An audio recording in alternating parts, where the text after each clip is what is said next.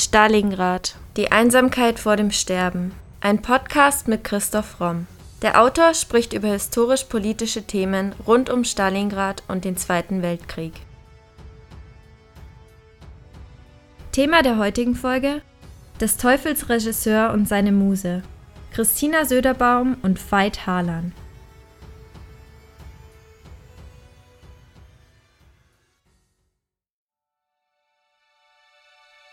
Kaspar Harlan, Sohn von Veit und Söderbaum, erinnert sich.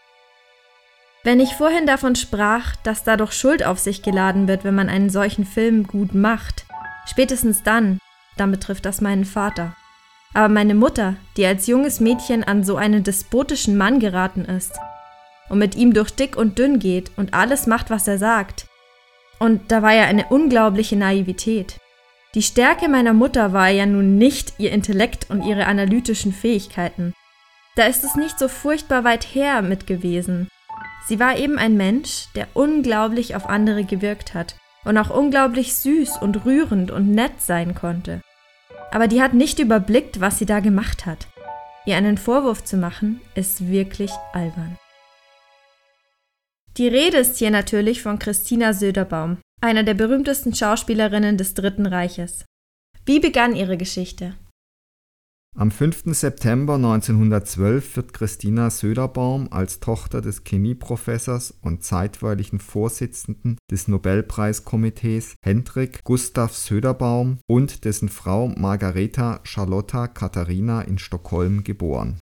Nach einer Schulausbildung, die bis 1929 geht, an mehreren exklusiven Internaten, geht Christina Söderbaum nach Paris und besucht dort für zwei Jahre das Collège Féminin du Beufmont. 1934, nach dem Tod ihrer Eltern, begleitet Söderbaum eine Verwandte nach Berlin, wo sie Deutsch lernt und Vorlesungen in Kunstgeschichte belegt. Nebenbei nimmt sie Schauspielunterricht. Sie hat also ganz offensichtlich in frühen Jahren beide Eltern verloren. Und so wie ich sie einschätze, hat sie da auch einiges verdrängt und es ist möglicherweise dann auch einer der Gründe, warum sie später auf diesen dann doch 13 Jahre älteren Mann trifft und sich dem auch so ausliefert. 1936 hat sie dann ihr Filmdebüt in der wenig beachteten Fritz-Reuter-Verfilmung Onkel Presig und 1937 wird sie dann eben durch den Regisseur Veit Harlan entdeckt. 1938 spielt sie dann die Hauptrolle in Harlans Film Jugend. Und die beiden kommen sich rasch auch privat näher. 1939 heiratet sie Harlan und aus dieser Ehe gehen zwei Kinder hervor. Noch im gleichen Jahr wird ihr Sohn Christian geboren. Und man sieht, wie sehr sie abhängig ist von Harlan. Er ist von 1939 bis 1945 ihr einziger Regisseur. Sie dreht mit keinem anderen. Gemeinsam drehen sie Publikumserfolge wie Verwehte Spuren, Das unsterbliche Herz, Die Reise nach Tilsit, Der große König, ein Film über Friedrich den Großen 1942, Die goldene Stadt, Immensee und Opfergang es scheint so die typische Verbindung zu sein, junge Schauspielerin trifft auf älteren berühmten Regisseur. Und auch hier gibt es ganz interessante Beschreibung ihres Sohnes über die gemeinsame Zusammenarbeit.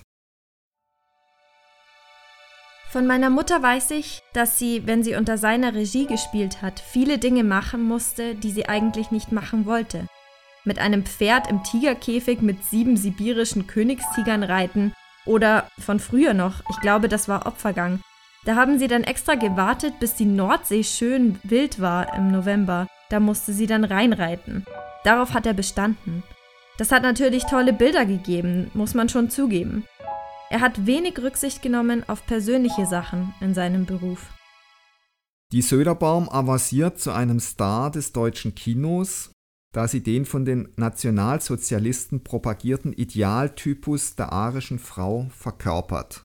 Da mehrere von Söderbaums zumeist melodramatischen Filmen mit ihrem Tod im Wasser enden, wird sie in der Öffentlichkeit auch als Reichswasserleiche bezeichnet. Ganz im Gegensatz zu Sarah Leander, Beide Frauen kommen übrigens aus Schweden, was auch kein Zufall ist. Die Nazis haben sich eben dort ihre arischen Frauenvorbilder gesucht. Aber ganz im Gegensatz zur Leander ist sie nicht der verführerische Vamp und auch überhaupt keine männliche Frau. Sie ist der Typus der naiven Kindfrau. Natürlich blond und arisch, verkörpert sie Naturromantik, Reinheit und Unverdorbenheit. Also man könnte auch sagen, die Nazis haben in der Leander ihre Brunhild gefunden und in der Söderbaum ihre Kriemhild. Als Höhepunkt ihrer Karriere im NS-Regime spielt sie dann an der Seite von Heinrich George und Ferdinand Marian die Hauptrolle in dem antisemitischen Spielfilm Jud Süß. Christina Söderbaum beschreibt ihre Reaktion auf die Anordnung Goebbels an ihren Mann, den Film zu drehen, folgendermaßen.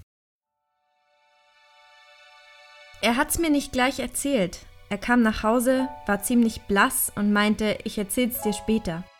Und dann hat er es mir erzählt, nachts, wie wir das Licht ausgeschaltet haben. Und dann hat er es gesagt, ja, ich muss den Film machen. Und dann bin ich hochgeschossen im Bett und hab gesagt, das darfst du auf gar keinen Fall machen. Der Film Jud Süß basiert auf historischen Tatsachen. Der Jude Josef Süß Oppenheimer hat in Wirklichkeit von 1692 bis 1738 gelebt. Er wurde auch Jud Süß genannt und er war im 18. Jahrhundert als Finanzberater des württembergischen Herzogs Karl Alexander tätig. Für seine finanzielle Unterstützung des Herzogs erhielt er mehrere Privilegien zugesichert. Eine rigide Steuerpolitik, die Karl Alexander auf Anraten Oppenheimers ausübte, führte zu einer Abwehrhaltung der württembergischen Landstände und zur Unzufriedenheit in der Bevölkerung, weil die alle keine Lust hatten, so viel Steuern zu zahlen. Für diese Leute galt Oppenheimer als Urheber aller Missstände. Nach dem Tod des Herzogs wurde er verhaftet und das Todesurteil gegen ihn ausgesprochen, obwohl keine Beweise für die Anklagepunkte wie Hochverrat, Beraubung der Staatskassen oder Korruption vorlagen. Am 4. Februar 1738 wurde Oppenheimer vor den Toren Stuttgarts aufgehängt. Diese historische Handlung wurde im Drehbuch von Jud Süß grundlegend verändert. Es wurde ein durch und durch antisemitisches Drehbuch, in dem Wert darauf gelegt wurde, dass die Juden natürlich an allem schuld sind. Durch Jud Süß erhielten die Juden in der Filmhandlung das Recht, in die Stadt Stuttgart einzuziehen. Die Szenen zeigen eine Masse an Juden und Jüdinnen, die in die Stadt einziehen und sollen Zuschauer und Zuschauerinnen als abgemagerte Gestalten sollen hier einen bedrohlichen und parasitären Anblick bieten, was in dem Film auch wirklich übel betont wird. Thomas Harlan, eines der Harlan-Söderbaum-Kinder, äußert sich so zum Film seines Vaters. Das ist ein Mordinstrument geworden. Und wenn man einmal gesehen hat, dass das, was da produziert wird, durch eine Arbeit ein Mordinstrument wird, dann ist es sehr schwer zu sagen, ich habe einen Beruf und ich mache weiter Filme. Da ist dann für mich alles geschwunden. Da kommt auch meine gnadenlose Ungerechtigkeit gegen ihn her, sagt er und denkt dabei an seinen Vater. Im Film vereinigt der Jude Josef Süß Oppenheimer in seiner Person alle antisemitischen Stereotypen wie Habgier, Feigheit, Hinterlist, sexuelle Bedrohung arischer Frauen, Ausbeuterei bis hin zur jüdischen Weltverschwörung. Die Rolle von Christina Söderbaum ist wieder die einer treuen Frau, die versucht, ihren Mann aus den Fängen des Jud Süß zu befreien. Der Film zeigt Vergewaltigungsszenen, in denen der Jude die arische Frau schändet. Bei den Dreharbeiten in Prag setzt Harlan auch jüdische Komparsen aus den Ghettos Prag und Lublin ein. Sein Sohn sagt dazu, Ich habe damals eine Postkarte bekommen aus Lublin. Die habe ich noch irgendwo, auf der er schreibt. Du weißt gar nicht, wie gern die Juden hier mit mir arbeiten. Also eine begeisterte Postkarte aus Lublin, das weiß ich noch. Das hat mich damals gar nicht gewundert. Ich habe das erst später neu notiert und mich gefragt, was ist das für eine Karte gewesen?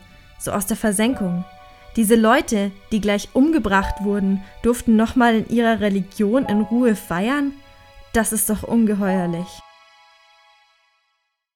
Die Produktion von Jud Süß erfolgte kurz nach Beginn des Zweiten Weltkriegs unter Verschärfung der Repression gegen Juden in Deutschland. Neben Rundfunk und Presse setzten die Nationalsozialisten auch das Medium Film als Propagandamittel ein, um in der deutschen Öffentlichkeit antisemitische Vorurteile zu bekräftigen und vorhandene Feindbilder zu verfestigen. Im Gegensatz zum Film Der ewige Jude sprach Jud Süß die Zuschauer aber nicht durch direkte antisemitische Propaganda an. In erster Linie als Unterhaltungsfilm konzipiert, setzte er den Kinobesucher einer subtilen indirekten Beeinflussung aus. Diese war durchaus erfolgreich. Nach Filmvorführungen kam es vereinzelt zu spontanen Demonstrationen, in denen antisemitische Gesinnungen kundgetan wurden.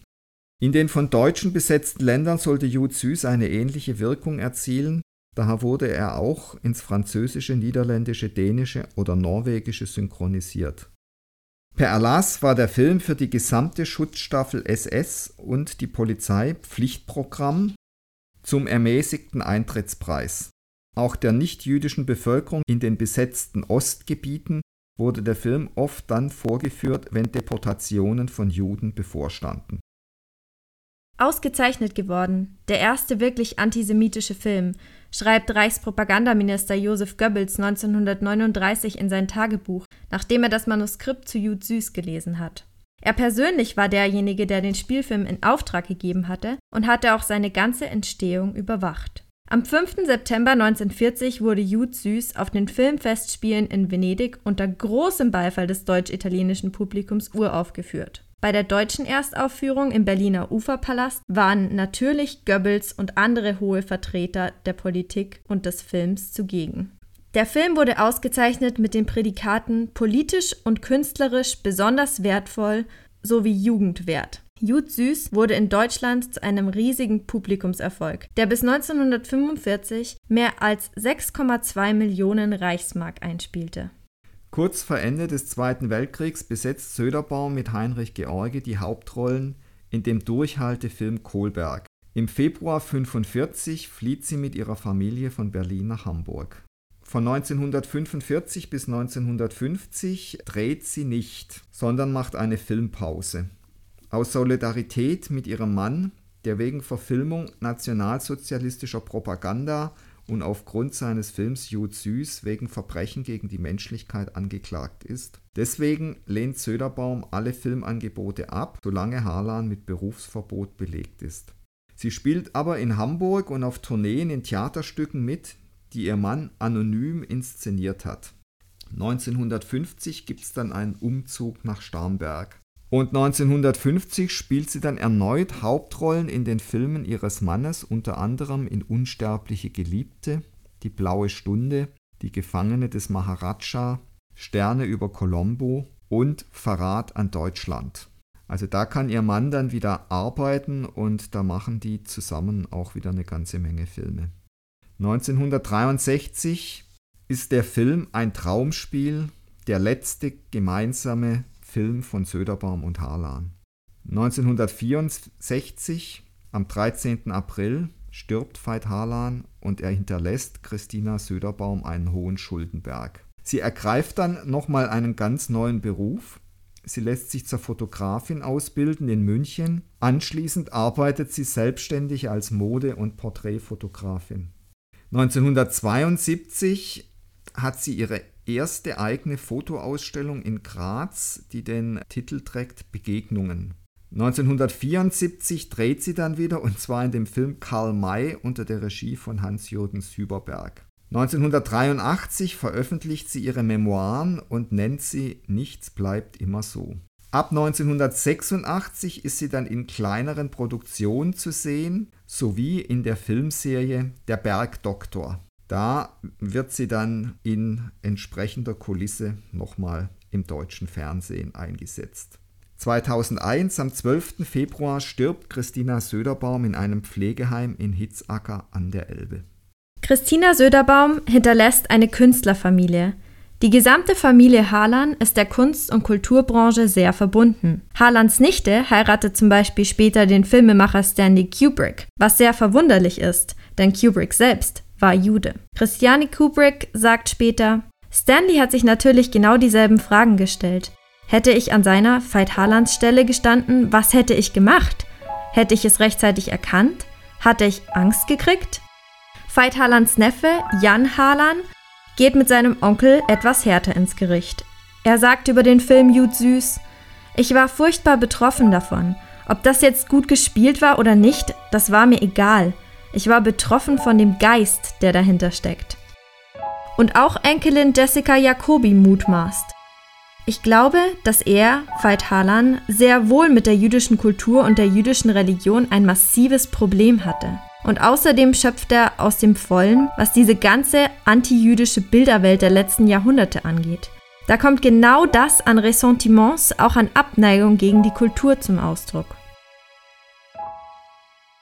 Veit Harlan ist definitiv eine kontroverse Figur in der Filmwelt der Nationalsozialisten. Wie begann seine Geschichte? 1899 am 22. September wird Veit Harlan in Berlin als Sohn des Bühnenschriftstellers Walter Harlan und dessen Frau Adele geboren. Nach einer Silberschmiedlehre und Schauspielunterricht am Seminar von Max Reinhardt steht Harlan zum ersten Mal öffentlich in einem Theaterstück auf der Bühne, und zwar im Jahr 1915. Dann nimmt er teil am Ersten Weltkrieg, er meldet sich als Freiwilliger und heiratet seine jüdische erste Frau, Dora Gershon. Die Ehe hält nicht lange, sie verlässt ihn für einen jüdischen Mann. Jessica Jacobi, Harlans Enkelin, diagnostiziert hier eine große narzisstische Kränkung Harlans und einen möglichen Grund für sein späteres Handeln. Also es ist immer wieder interessant, wie dann private Erlebnisse sich eben doch auch immer wieder auf politisches Handeln auswirken.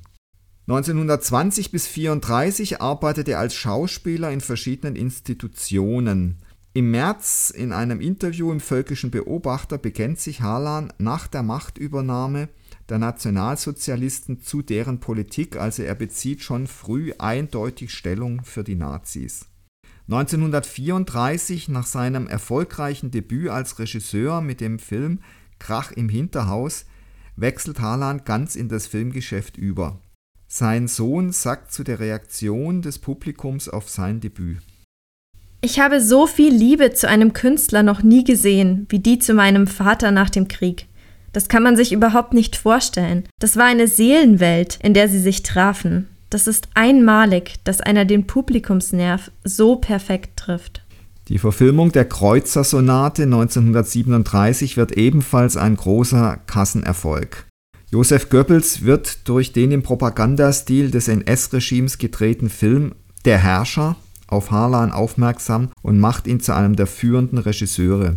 Für diesen Film erhält er den Nationalen Filmpreis. Harlans Film Jugend von 1938 ist das Deutschlanddebüt für die schwedische Schauspielerin Christina Söderbaum, die Harlans Geliebte wird und künftig in fast allen seinen Filmen auftritt. Mit dem Film Verwehte Spuren stellt sich Harlan in den Dienst der nationalsozialistischen Deutschen Arbeiterpartei. Er nimmt für diesen Zweck Teile der NS-Propaganda als Elemente für seine Filme auf so dass man also klar sagen kann, Harlan hat sich ganz früh eindeutig für die Nationalsozialisten entschieden, ob aus Überzeugung oder aus Opportunismus und Karrieregeilheit, ich nehme mal an, aus einer Mischung von beidem, da er sich schon 1933 also so eindeutig zu den Nationalsozialisten bekannt hat, muss man vermuten, dass er schon auch ihre Politik und ihre Ziele gut fand und damit einverstanden war. Und 1940 erhält er eben dann von Goebbels den Auftrag für den antisemitischen Hetzfilm Jud Süß. Hier wäre also allerspätestens der Punkt gewesen, wo er hätte Nein sagen müssen. Stattdessen ist er aber am Drehbuch beteiligt und führt Regie. Und seine Frau, Christina Söderbaum, hat ebenso wie Heinrich George eine Rolle in diesem Film. Harlan beschreibt seine erfolgreichsten Filme mit einem Spiel, mit der Unschuld und mit Verderben, mit Eros und Natur, Grausamkeit, Mord, Selbstmord. Für beide, Söderbaum und Harlan, stand außerdem das zu der Zeit populäre Thema Treue im Mittelpunkt. Seine konservativen Motive ließen sich leicht mit dem Illusionskino des Dritten Reiches decken. 1941 erscheint das monumentale Heldenepos Der große König über Friedrich II., der von 1712 bis 1786 lebte. Christina Söderbaum übernimmt die weibliche Hauptrolle. Und in diesem Film glorifiziert Harlan Patriotismus, Pflichterfüllung und nationale Opferbereitschaft. Die Popularität des Filmes wird erklärt mit der Art und Weise, wie Harlan in seinen Filmen dem Sterben einen Sinn gibt. In einer Zeit, in der so viele Menschen starben, war dies auf eine seltsame Art und Weise tröstlich. 1942 präsentiert Harlan bei den Filmfestspielen seinen ersten Farbfilm, Die Goldene Stadt. Er ist inzwischen der deutsche Vorzeigeregisseur für das Ausland. Der Film thematisiert einen Kampf zwischen dem reinen bäuerlichen Land gegen die sündige Stadt Prag. 1944 und 1945 dreht Harlan den Durchhaltefilm Kohlberg, der einen dringenden Appell vermittelt, den Kampf bis zum Ende zu führen. Dieser Film ist mit 8,5 Millionen Reichsmark Kosten der bis dahin teuerste der deutschen Filmgeschichte. Trotz der schlechten Kriegslage stellt Goebbels ihm fast unbegrenzte Mittel zur Verfügung. Dazu erhält er die uneingeschränkte Unterstützung durch die Wehrmacht und die staatlichen Organe. Tausende Soldaten, die eigentlich an der Front gebraucht werden, werden abgestellt, um in Harlans Film mitzuspielen, was ihnen wahrscheinlich zumindest vorübergehendes Leben rettet. Kohlberg ist die letzte große Filmpremiere im Dritten Reich. Harlan selbst hat zu dem Film 1963 in einem Interview gesagt, Als Goebbels den Film zum ersten Mal sah, hat er einen Tobsuchtsanfall bekommen. Er schrie, es sei ein pazifistischer Film. Und er schrie das denkwürdige Wort, Pazifisten würden immer von denjenigen regiert, die keine sind. Er befahl, alle grauen Szenen herauszuschneiden. So musste ich zum Beispiel herausschneiden, dass die Türen herausgerissen wurden aus den Häusern, weil es nicht mehr genug Holz für die Särge gab. Das Wasser war von den Leichen vergiftet. In ein Haus war eine Granate gegangen, in dem eben eine Frau ein Kind geboren hatte und das Neugeborene wurde verschüttet. Er nannte das Sadismus. Ich sagte, ich kann ja das Heldentum nicht darstellen, Herr Minister, wenn ich nicht zeige, wie heldenhaft die Menschen sind und was sie alles Ungeheuerliches auszuhalten haben. Aber er war anderer Meinung und es wurde eben sehr viel herausgeschnitten. Kurzum, für zwei Millionen Mark Grauen wurde aus dem Film herausgeschnitten und somit wurde der Film natürlich sehr wesentlich verändert, denn dieses Grauen war etwas, was auszudrücken mir sehr wichtig war. Bereits im Mai 1945 schrieb Harlan eine 23-seitige Erklärung mit dem Titel Wie ich zum Nationalsozialismus stand. In dieser Erklärung hält er fest, dass sein Leben und das von Christina Söderbaum ständig durch die Nazis bedroht waren. Das war immer die Hauptargumentation in den Prozessen, die dann geführt wurden. Nach Kriegsende wird Harlan mehrere Male verhaftet und vor Gericht gestellt, schließlich aber als Entlasteter und Mitläufer eingestuft. Er erhält Berufsverbot, führt aber trotzdem unter falschem Namen Regie. Dazu waren natürlich dann auch einige Leutchen nötig, die da mitgemacht haben. In den Jahren 47 bis 50 gibt es drei weitere Prozesse vor dem Hamburger Schwurgericht und dort muss sich Harlan aufgrund seiner Propaganda-Unterstützung für das NS-Regime verantworten. Für Jud Süß wird er wegen Verbrechen an der Menschlichkeit angeklagt. Harlan wird vorgeworfen, durch den Film eine Mitschuld an der Judenvernichtung zu tragen. Er streitet sowohl seinen Antisemitismus als auch seine Komplizenschaft zu den Nationalsozialisten ab und behauptet, diese hätten seine Kunst in Anführungszeichen muss man das setzen, missbraucht und ihn zur Regie zu Jud Süß gezwungen. Harlan wird schließlich, und das ist schon sehr bemerkenswert, in allen drei Prozessen freigesprochen.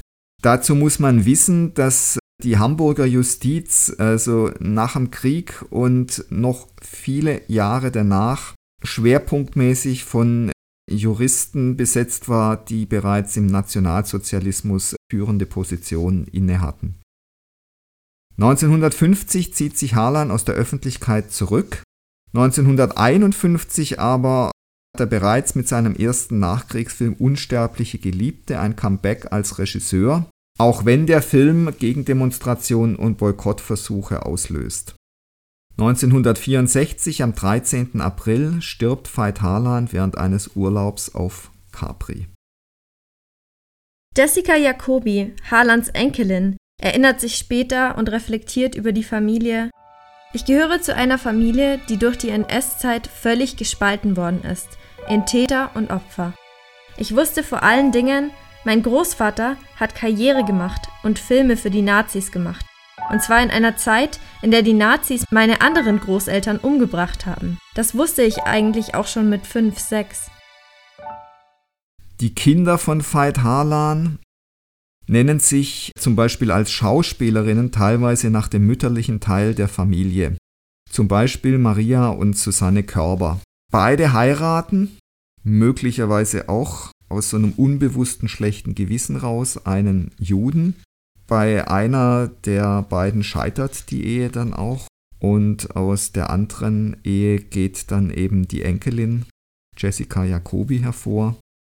Man sieht hier eben, wie sich die Kinder der Täter auf teilweise rührende und auch tragische Art und Weise versuchen, den Opfern anzunähern. Es ist sicher auch so eine Art unbewusstes Bitten um Verzeihung. Und das Leben von Susanne Körber endet dann wirklich auch tragisch. Sie begeht Suizid, nachdem ihr Mann verstorben ist. Christian Harlan, eines der Harlan-Söderbaum-Kinder, reflektiert später über die Kunst seines Vaters. Ich meine, Film wird ja immer missbraucht als Propaganda. Heute die ganzen Kriegsspiele und Kriegsfilme, die werden alle gesponsert vom amerikanischen Militär.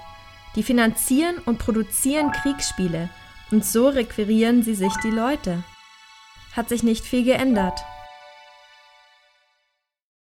Natürlich haben die Nationalsozialisten Film und Medien in extremster Weise für Propaganda missbraucht, aber Christian Harlan hat natürlich insoweit recht, dass Film, Fernsehen, Internet natürlich missbraucht werden, um die Interessen von Industrie, Politik, Wirtschaft zu lancieren.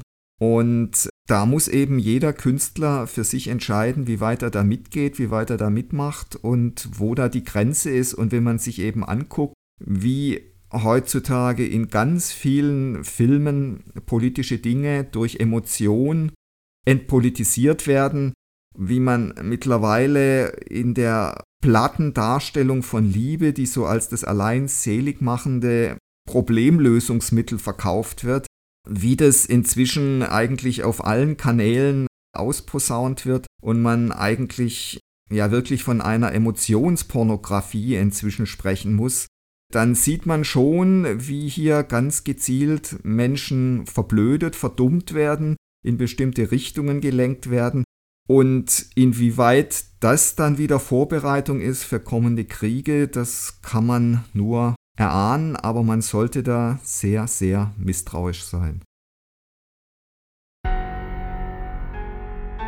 Das war Folge 87 unseres Podcasts Stalingrad, die Einsamkeit vor dem Sterben. Vielen Dank fürs Zuhören. Wenn euch unser Podcast gefällt, würden wir uns sehr freuen, wenn ihr uns mit dem Kauf unserer Bücher unterstützt. Neben dem Historienroman Stalingrad, die Einsamkeit vor dem Sterben, ist auch die Gesellschafts- und Mediensatire Das Albtraumschiff, Odyssee eines Drehbuchautors im Primero Verlag erschienen. Wie viele tausend Stalingrad-Zuhörer bereits bestätigen, es lohnt sich. Bei Fragen, Anregungen oder Kommentaren zu unseren Podcast-Folgen schreibt uns gerne auf Instagram unter primero-verlag oder per Mail an primero.primeroverlag.de.